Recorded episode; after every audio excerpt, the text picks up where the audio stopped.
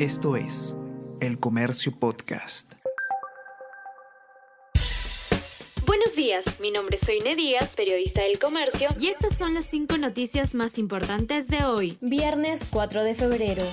Héctor Valer recurre al chantaje y la amenaza para seguir en la PCM. El jefe del nuevo gabinete, Héctor Valer, se jacta de que si el Congreso no aprueba la investidura, habrá gastado su última bala de plata y abierto la vía para una disolución. Fiscalía en Ucayali presentaría acusación contra Valer por colusión. Asimismo, niega las denuncias de su fallecida esposa e hija por haber sido golpeadas y habla de documentos falsos y un indebido proceso. Especialistas en violencia de género desmienten sus argumentos y subrayan que solo busca justificar agresiones.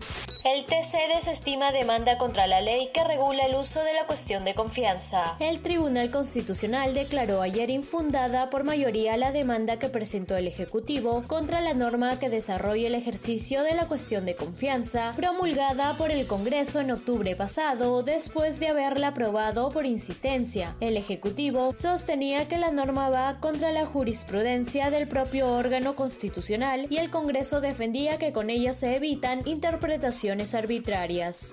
Se quiebra alianza de Castillo con Nuevo Perú de Verónica Mendoza. La alianza entre el presidente Pedro Castillo y la agrupación Nuevo Perú de Verónica Mendoza se rompió esta semana con el cambio del gabinete ministerial, el primero de este gobierno que los excluye. Analistas políticos señalan que cargará con los pasivos del Ejecutivo el gobierno destinó 6 mil millones de soles para bonos y subvenciones. Pese a tal cantidad, el Ejecutivo planea entregar más subvenciones. El presupuesto para dichos bonos, en la mayoría de los casos, representa una importante cantidad de lo que se otorga a ministerios. En el caso del bono Yanapay, este representó cerca del 39% de lo asignado al MIDIS se confirmó una segunda fecha para conciertos de Bad Bunny. Bad Bunny ofrecerá un segundo concierto en Lima este 14 de noviembre en su gira internacional. Así lo anunció la cuenta oficial de Teleticket, en donde señala que la compra de entradas se realizará este 7 de febrero.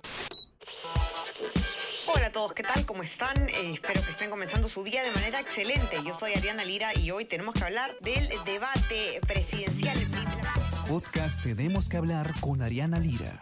Lunes, miércoles y viernes desde las 7 de la mañana. Entérate todo sobre las noticias más relevantes del panorama actual, nacional o internacional. Escúchalo en la sección podcast del comercio o a través de Spotify, Apple Podcast y Google Podcast.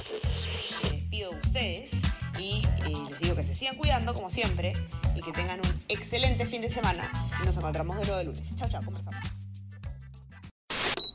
Esto fue El Comercio Podcast.